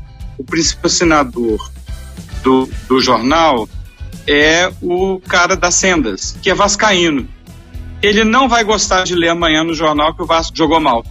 Ele vai preferir ver que o Vasco foi infeliz. Então é só para vocês terem uma ideia de que isso, isso foi na década em 80, no começo dos anos 80. Então para vocês verem que isso é, não é novidade. Então eu acho que compromete. O que eu não acho que comprometa, nesse caso mais recente, que é essa briga pela do, do Campeonato Carioca, por exemplo, é que eu acho que o Flamengo se apropriou de uma medida provisória, mais uma coisa esdrúxula desse governo, é, e, e, violentou um ato que o próprio clube tinha assinado. Então, é, eu acho que isso sim é, é prejudicar, e, e aí você fica com aquela sensação assim: como é que amanhã a Globo vai transmitir o jogo do Flamengo é, contra o Atlético, um jogo, esse jogo de abertura do Campeonato Brasileiro, né? É, eu fiquei já pensando, será que eles vão fazer uma média com a torcida amanhã? Tentar fazer um, uma narração mais de incentivo ao Flamengo para poder ficar com a torcida do Flamengo, que ficou dividida nessa crise toda da narrativa. Então são interesses que eu acho que não contribuem, não interferem tanto, mas acabam causando algum mal-estar. E para a gente que observa atentamente, eu acho que isso é um problema. Maravilha, Márcio. Tem uma outra situação, né? O nosso o jornalista doutorando da UFSCar, né, Federal de São Carlos, Felipe Caldas, escreve aqui para o nosso blog do Leme, e um dos seus artigos, o texto Rádio e Futebol, ele falou da final da transmissão da Taça Rio 2020. O Márcio até já comentou aqui sobre a, essa locução, né, essa narração da TV Flu. E é, a parte de todas as incertezas, né, extra-campo, que acabaram cercando esse jogo, uma coisa já estava certa que não teria torcida. Assim como na maior parte dos jogos ao redor do mundo, por conta da pandemia, o futebol voltou, mas com os estádios vazios. Então Felipe acompanhou esse jogo é, pela Rádio Tupi e percebeu que a emissora resolveu colocar como som de fundo o barulho da torcida, meio que simulando que existia uma torcida ali. E ele ouviu também a transmissão da CBN, que não usou nenhum recurso para representar a torcida. Na opinião do Felipe Caldas, você acessa lá o nosso blog, o Comunicacão Esporte, comunicacãoesporte.com, e vai poder acompanhar. Márcio, é, como que você observa essa. Você acha que isso descaracteriza é, colocar esse barulho da torcida, sendo que todo mundo já sabe que não vai ter uma torcida? É algo muito construído que a gente costuma dizer no off-tube, né, no tubão, e quando a emissora não consegue mandar os seus jornalistas para o local em loco, ela monta um estúdio, recebe as imagens e vai fazendo a locução por ali. Em algumas acabam colocando esse barulho da torcida. O que você que você acha dessa iniciativa? É, como você disse, né, não é novo, não é novo, não é novidade. Isso já cresceu é, desde que as emissoras começaram a viver dificuldades financeiras, que elas começaram a colocar é, uma sonoplastia para simular um, um, ambiente diferente daquele que estava acontecendo. Eu, eu não vejo problema desde que minta para o ouvinte. Se você disser assim, e no Maracanã, e você está transmitindo do estúdio, eu acho que isso é uma, uma um, um erro grave de, de, de, caráter. Eu acho que o ouvinte, não, você não pode virar para o torcedor e falar assim: aqui em Porto Alegre, se você está transmitindo do estúdio, você está fazendo off-tube, você tem que ser, ser honesto e dizer: lá em Porto Alegre, e falar, a gente aqui não viu direito o lance, assumir isso. Eu acho que isso é dever do profissional, né? Acho que é um compromisso ético que ele tem que ter para não ferir aquilo que é um código de ética nosso, que é o compromisso com a verdade. Então eu acho que quando uma emissora simula isso, ela está fazendo, está é, tá falseando a, com o compromisso que ela tem com o seu ouvinte. É, por outro lado, a gente, a gente tem os DJs dentro dos estádios, né? Enquanto o torcedor não tem, fica lá o, o cara colocando é, é, vamos virar coelho, vamos lá coelho, vamos lá coelho, aí daqui a pouco vem aí o mando do campeão do Atlético, vamos lá galo. Então, assim, é, isso também é tão artificial quanto você colocar uma sonoplastia que não existe. Então, eu, eu particularmente não gosto de algo que não seja o real. Mas eu entendo a ideia de quem usa a sonoplastia como um efeito, tudo bem, só não pode ser para enganar e manipular o jogador. Maravilha, Márcio. A gente está quase chegando no nosso quadro, que é o Toca Letra, mas antes do Toca Letra, a gente recebeu tantos bordões dos nossos internautas, a gente agradece né, a todos eles aí que mandaram. A gente vai conferir mais três fantásticos que até hoje estão no imaginário do torcedor. Um deles é do grande Valdir Amaral, que o Márcio já lembrou e já falou alguns bordões dele aqui ao longo do programa. A gente vai ouvir um clássico do Valdir Amaral. O relógio marca! Isso é tão característico do rádio, né, Márcio? Essa, essa vinheta da hora, né? É, é tão fantástico. O tempo e placar é inevitável, mas vai aparecer sempre alguma coisa. E o Valdir Amaral tinha um outro bordão na hora do gol, que ele falava: tem peixe na rede do Flamengo. É, aí ele fala: Rincha, é o sete da camisa alvinegra. Sempre a narração do gol é, falando: tem peixe na rede. Que é algo, né, como a gente já está comentando aqui no programa, vai dialogar diretamente com o imaginário do torcedor. Todo mundo sabe que se tem peixe na rede, que teve alguma coisa boa. O cara saiu para pescar e a rede voltou com peixe. E algo de bom aconteceu. Isso dialoga muito fácil né, com o imaginário de quem está acompanhando. Temos um outro áudio marcante desse gênio, como o Márcio já mencionou aqui, Osmar Santos. Esse tiro liruli, tiro lirulá também é, é, é qualquer pessoa, né, Márcio, que que acompanhou a trajetória do Osmar, é outra coisa marcante, né? Que o locutor inventa e isso vai penetrando no imaginário, isso sai da própria locução, né? Quantos meninos aí tão, jogavam bola na época do Osmar Santos, era narrador, e quando driblava alguém, falava tiro lilo li, tiro lilo lá. É exatamente isso que eu ia falar. Isso foi transportar para a pelada. E o Osmar sempre contou que isso nasceu espontâneo, no meio de uma ele usou a expressão e pegou. E é assim que nascem os grandes bordões. E o outro bordão que a gente vai ouvir aqui, antes de ir para o nosso quadro Toca Letra, é de um cara que marcou a infância de todo mundo que acompanhava o futebol carioca nos anos 90 e no início, é, os anos 90, né, mais precisamente, final dos anos 80 e anos 90, o grande Januário de Oliveira. E é impressionante que todo mundo é, comenta de uma reportagem feita recentemente sobre a trajetória de Januário de Oliveira, em que levaram né, os jogadores dos quatro grandes clubes do Rio, que ele acabou é, auxiliando muito na carreira. E a gente tem um orgulho imenso, né, Márcio, do nosso querido amigo, já participou aqui do nosso Passe em Passe, quem produziu e pensou a matéria, nosso querido Guilherme Oliveira, que também passou pela Rádio Facom. Exatamente, é isso produzido pelo, pelo Guilherme Oliveira, que é um talento extraordinário, produtor da Sport TV, da seleção brasileira e todas as matérias de memória do futebol brasileiro. Você que vai não tá lembrando, o Guilherme é aquele que participou da gente jornalismo esportivo e Covid. A gente teve aqui um programa muito longo, ele junto com o Sérgio Souto. Você que ainda não acompanhou, vai na nossa playlist aí e procura jornalismo esportivo e Covid, a participação do querido Guilherme Oliveira. Um abraço aqui para ele. Com certeza vai ver esse programa para matar um pouquinho a saudade do nosso professor Márcio Guerra. Mas vamos lá, vamos ouvir o Januário. A gente está enrolando muito aqui, vamos ouvir o bordão do Januário de Oliveira. Calar um corpo estendido no chão. Cruel, muito cruel o Romário. Que sabe que é disso? É disso. É, outro fantástico, né? É disso que o povo gosta. Hein, Matheus? É, você, era, você não chegou a acompanhar a carreira, mas até hoje, quando você escuta, dá para perceber né, essa, essa característica grande e fantástica do Januário de também usar esses bordões para penetrar mais facilmente no imaginário do torcedor. Sim, é, eu dentro da minha memória esportiva eu já sou da geração do, do Luiz Roberto, tudo, tudo mais, final dos anos 90, ali início dos anos 2000, já que ele sempre transmitiu os jogos aqui para o Rio.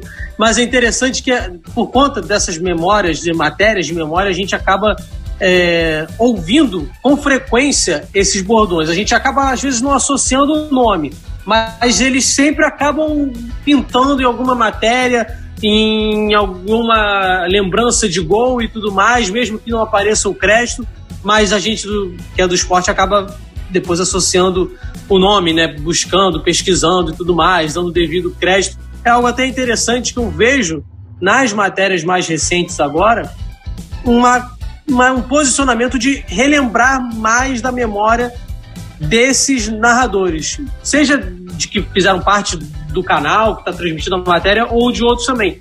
Lembro que no início da minha infância eu sempre acompanhei muito o esporte, não tinha isso. Agora eu vejo um pouco mais isso, assim, acho que talvez seja uma evolução no sentido de uh, melhorar o, os arquivos do, das mídias, das emissoras, enfim, mas é uma, algo que eu tenho percebido. Não é só isso não, Matheus. Eu acho que nós estamos num momento em que, a gente precisa resgatar a memória para valorizar tudo aquilo que foi construído. As pessoas estão achando que a memória é, das pessoas tem que ser apagada, e elas, muito pelo contrário. E eu quero comentar no Ares de Oliveira, que era um grande torcedor do Fluminense, e era outro que na sua narrativa não conseguia esconder. Quando era jogo do Fluminense e ele questionava às vezes, não, não conseguia se controlar quando ele achava que uma marcação do árbitro foi injusta contra o Fluminense. Ele tentava induzir o comentário a falar, concordar com ele que não estava bom, e ele criou um bordão inesquecível de um jogador que também já faleceu, que é o Super Ézio. Né? Ele falava do Super Ézio e ele criou esse personagem nessa matéria que o Felipe se referiu. É, a viúva e o filho do, do Ézio participaram representando esse jogador que foi um dos grandes artilheiros do Fluminense. Tá gostando do nosso programa? Tenho certeza que sim. Tanta memória boa, né, que a gente está resgatando aqui. Compartilha aí com seu amigo, né? Marca ou a sua amiga, marca ele ou ela no nosso Instagram, manda naquele grupo de amigas e amigos aí apaixonados pelo futebol no WhatsApp do nosso programa que com certeza seu amigo, se ainda não ouviu, vai gostar. E uma breve pausa agora para o nosso quadro Toca a Letra.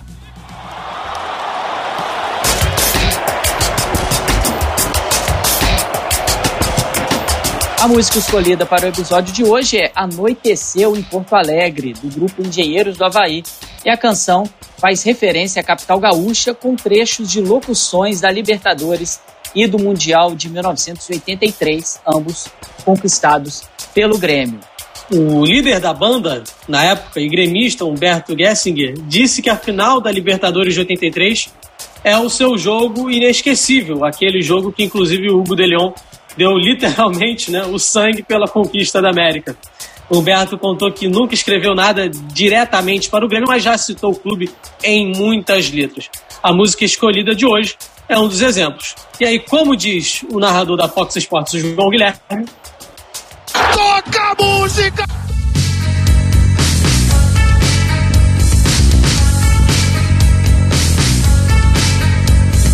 Na escuridão, a luz vermelha do Walkman. Sobre edifícios, a luz vermelha avisa aviões. Nas esquinas que passaram, nas esquinas que virão verde, amarelo, vermelho, espelho retrovisor, anoiteceu em Porto Alegre. Anoiteceu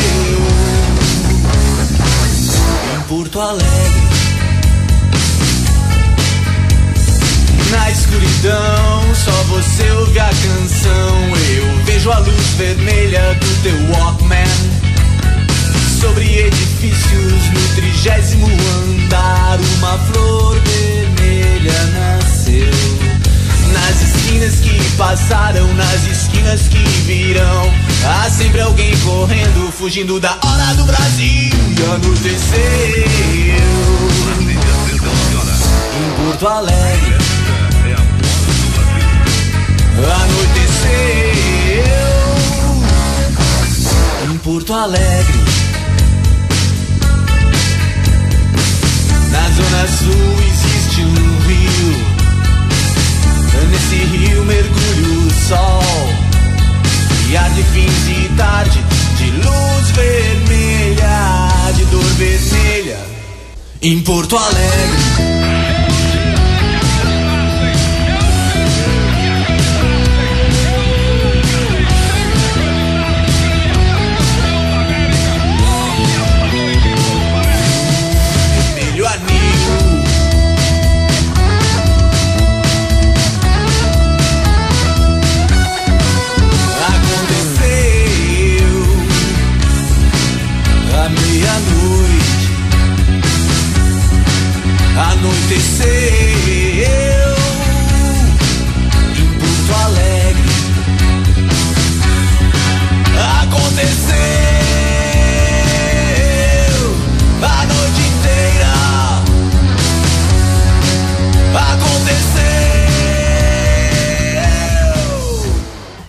Márcio, eh, a gente pode perceber que o rádio é muito marcante né, na vida dos amantes do futebol. A gente está deixando isso muito claro aqui ao longo do nosso programa. Eh, você acha que esse hábito eh, de escutar os jogos no rádio, eh, ele está se perpetuando nessas gerações aí de torcedores? Diante de, de tantas tecnologias, inclusive aqui a nossa, que a gente está usando agora, o podcast, como que você vê o futuro do rádio esportivo?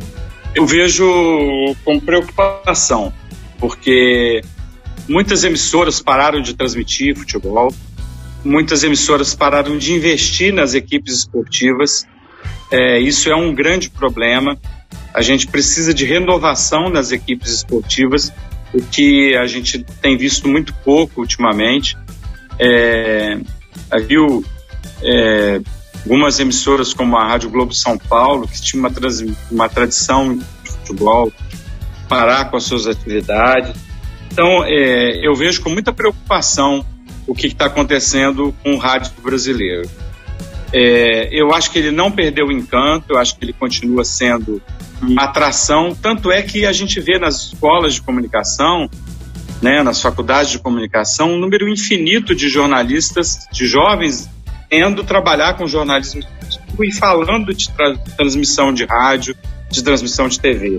Eu, eu me preocupo pela falta de investimento, mas acho que aqueles que ainda persistem estão é, mostrando a pena acreditar na transmissão do futebol.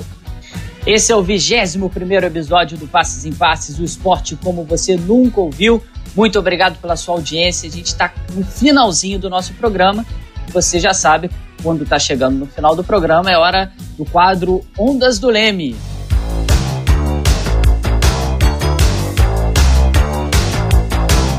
No quadro Ondas do Leme, a gente sempre faz indicação de livros, de séries e de filmes que vão auxiliar os nossos ouvintes no aprofundamento do assunto abordado nesse episódio.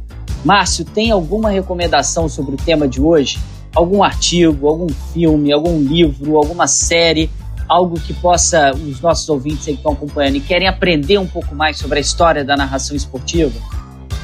Eu sugeriria o livro que fala sobre a a verdadeira razão do Danha ter sido derrubado na Copa de 70. É um livro que eu acho que deveria ser é, conhecido de todas as pessoas que gostam de esportes para até desmistificar é, aqueles que acham que o Saldanha foi mandado embora porque falou para o presidente Médici cuide do seu ministério que eu cuido da seleção. Não foi só isso. Foi uma série de conjunturas em que o Saldanha se recusou a participar de um esquemão, já na época, é, de compra de material esportivo superfaturado.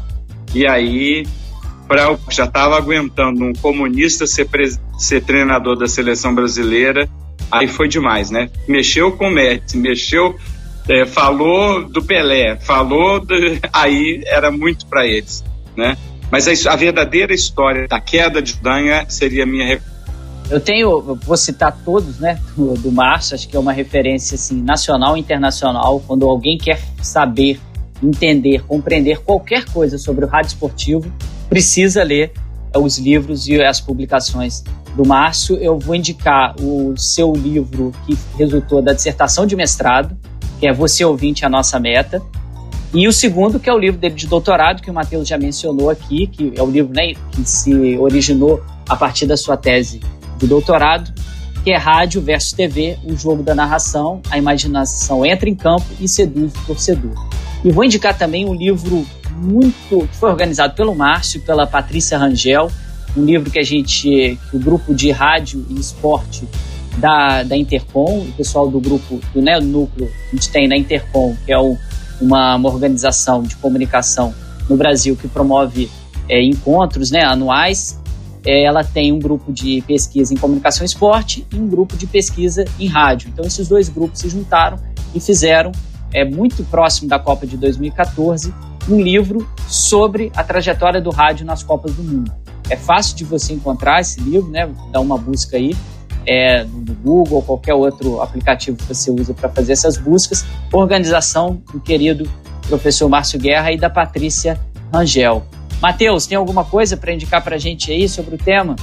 Vou sim, Felipe, vou sim. Vou fugir um pouquinho da parte uh, escrita, já que a gente está falando tanto de narração e é importante ouvir as narrações. Eu vou indicar, é, não é tanto acadêmico, mas é uma série de reportagens que o, arquivo do, do Grupo Globo fez com os próprios narradores, que vira e mexe passa na, no Sport TV também, deve ter, ter episódios na internet, que os próprios narradores contam as histórias das narrações, do porquê das escolhas de alguns bordões, de por que, que aconteceu aquela narração diante da circunstância. E aí você vai, ao mesmo tempo, lembrando os fatos importantes do futebol, os grandes jogos, e também vai uh, aprendendo um pouquinho em relação à narração, como é o bastidor da narração, esse processo muitas vezes intuitivo, né? Que surge um bordão também, e aí com vários diferentes narradores, série vozes, série vozes, e aí essa é a minha indicação.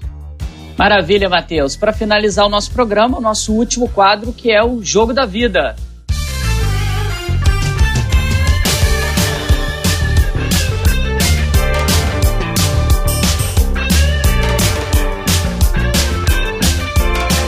O nosso jogo da vida de hoje vai ter uma adaptação, né? Ao invés do Márcio contar pra gente qual foi o jogo da sua vida, claro que ele pode contar também, a gente vai contar qual foi a narração da sua vida qual locução de algum gol específico ou de algum lance específico marcou a sua vida e você se recorda dela até hoje, Márcio? Olha, é...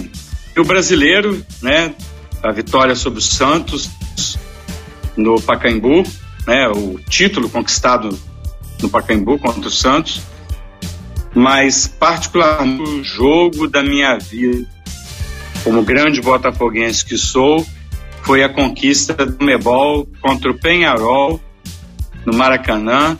Quase 100 mil pessoas assistindo o Botafogo ser campeão sul-americano. Antes de muita gente aí que fica falando que é campeão disso, daquilo, o Botafogo já era campeão sul-americano, vencendo o Penharol nos pênaltis. Maravilha, Márcio. É, Matheus, temos outras, né? A gente vai fazer uma surpresa aí pro pessoal hoje no nosso jogo da vida, né? Já que virou narração da vida, tem uma surpresa, né, Matheus? Exatamente, exatamente. A gente vai relembrar momentos marcantes, narrações marcantes uh, dos quatro clubes do Rio. Quatro narrações, uma para cada equipe. A gente começa com o Fluminense, uma narração do gol de barriga mais famoso do mundo, que para mim foi um soco na barriga, na narração do José Carlos Araújo. Ele toca na ponta direita para Ailton, tentando a linha de fundo, procurou, trocou de caneta, apontou, trocou de novo, atirou e entrou.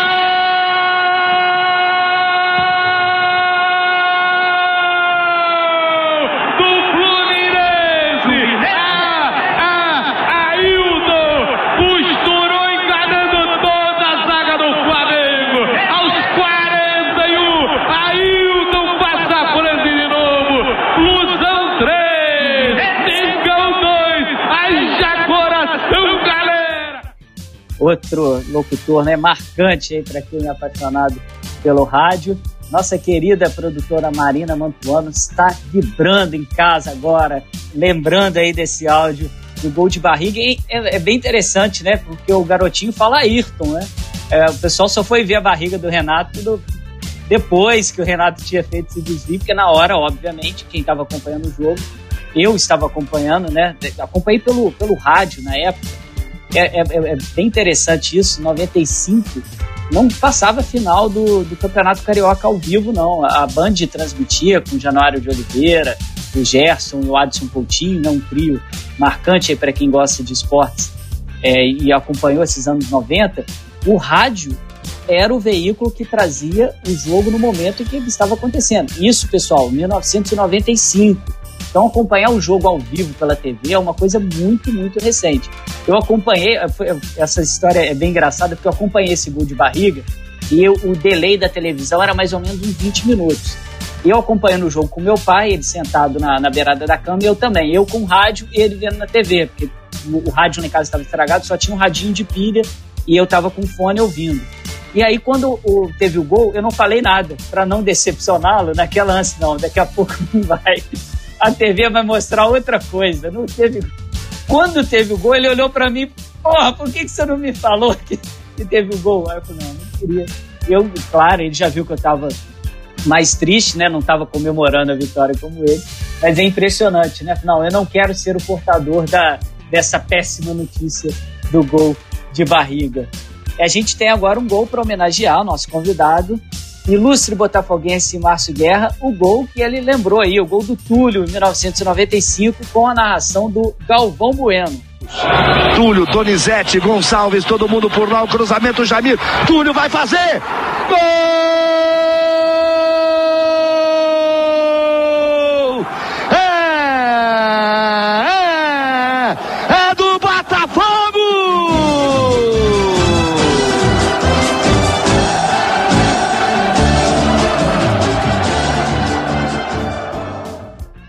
E aí, meu amigo Márcio, essa união, né, como a gente estava comentando antes, da narração e com o hino do Botafogo, é, chega a arrepiar. Arrepia, é né? A perfeição. perfeição. O hino mais bonito do Brasil, com o clube que tem a camisa mais bonita do Brasil, o escudo mais bonito do Brasil.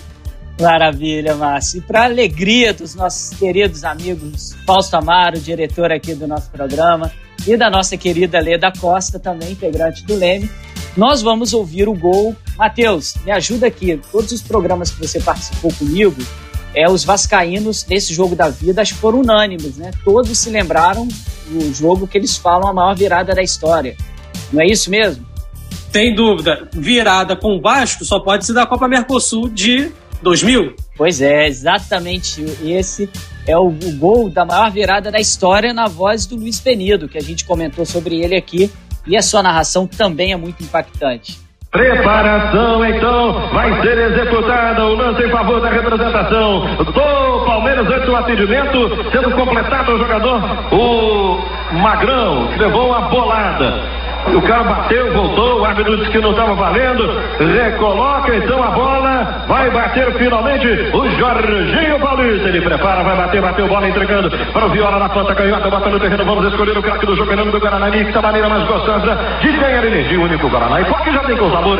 Vem Viola atrás do ataque do Vasco da Gama. Driblou primeiro, rolou a bola. Juninho Paulista colocou, bateu na defesa. do Romário,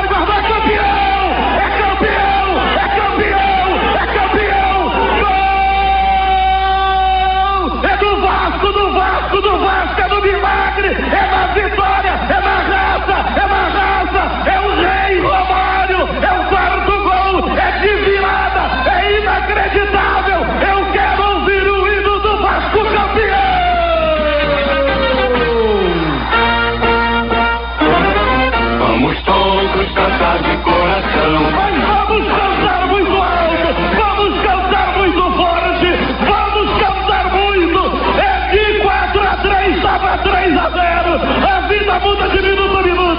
Everybody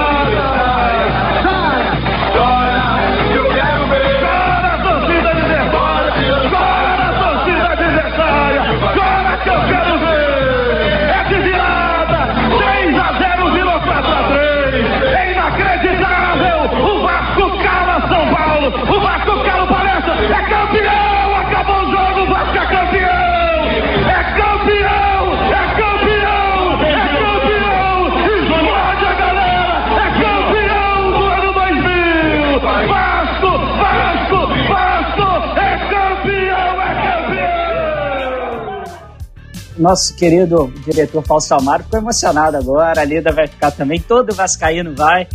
Impressionante, né?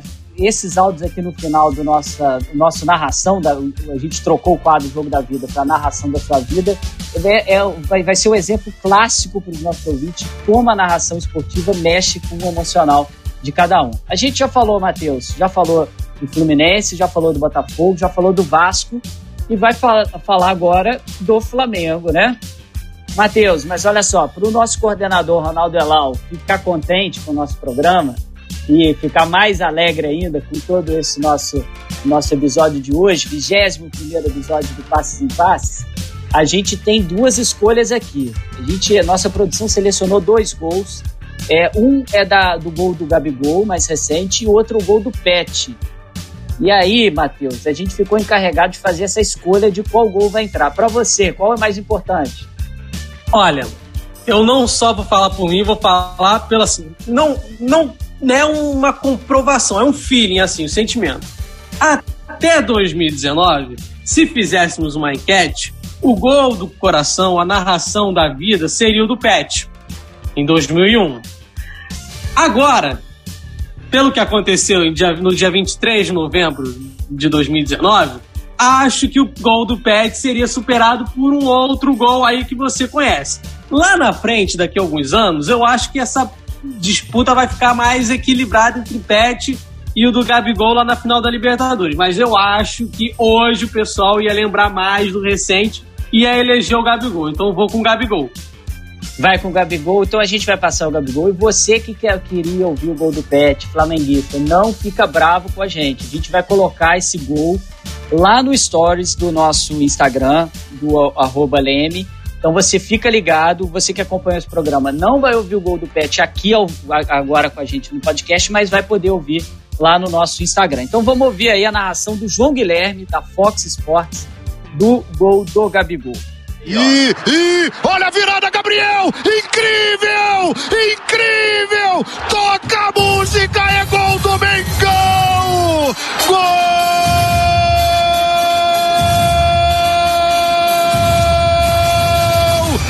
épico, memorável, o maior momento da história do Flamengo.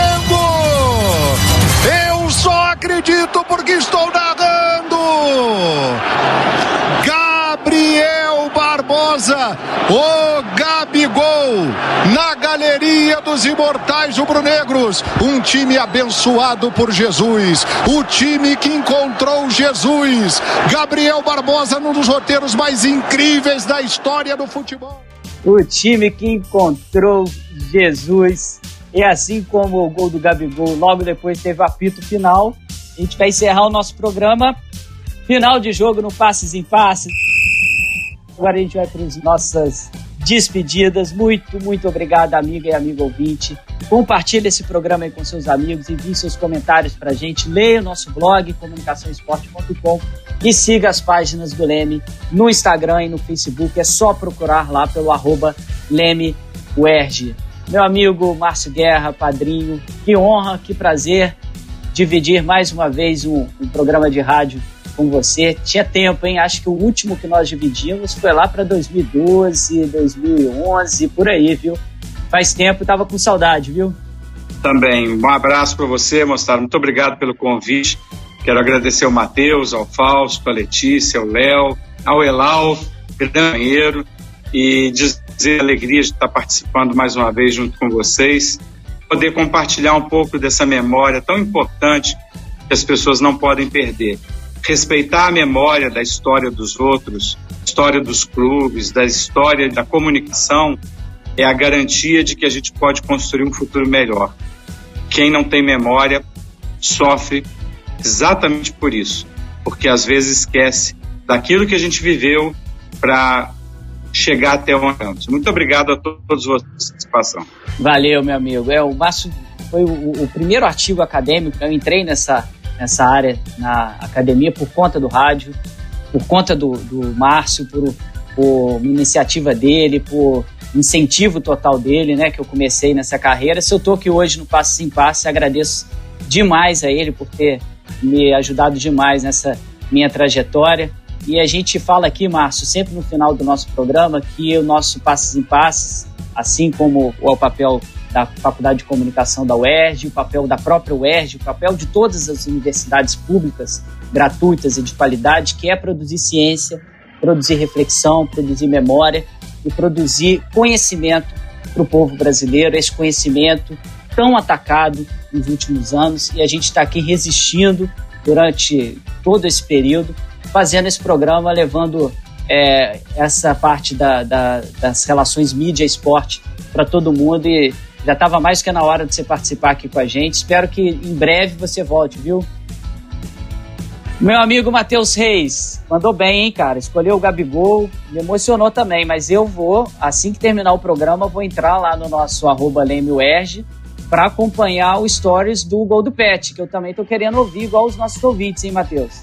Pois é, Felipe, até porque nesse dia do gol eu tava chorando, não acreditando mais que ia sair o gol do Pet e aconteceu o gol. No dia da final da Libertadores, eu não estava chorando. Não, ainda acreditava que poderia acontecer e aconteceu. Então, o gol do Pet, até por ser menor, eu acho que de idade, era pequeno ainda, acabou tocando mais porque eu já estava chorando naquela hora, não acreditava mais. Mas como diz aí o locutor, ergue o braço, final do programa. Muito obrigado, Felipe. Até a próxima. Valeu? O Passes em Passe é uma realização do Laboratório de Estudos em Mídia e Esporte e do Audiolab da UERJ, com o roteiro da Letícia Quadros e Felipe Mostaro e Carol Fontinelli, direção do Fausto Amaro e eu, Felipe Mostaro, produção também da Letícia Quadros, a edição do querido amigo Leonardo Pereira. Nosso programa é quinzenal e a gente espera vocês no nosso 22 segundo episódio Vem muita coisa boa por aí. Passes em passes, o esporte como você nunca ouviu.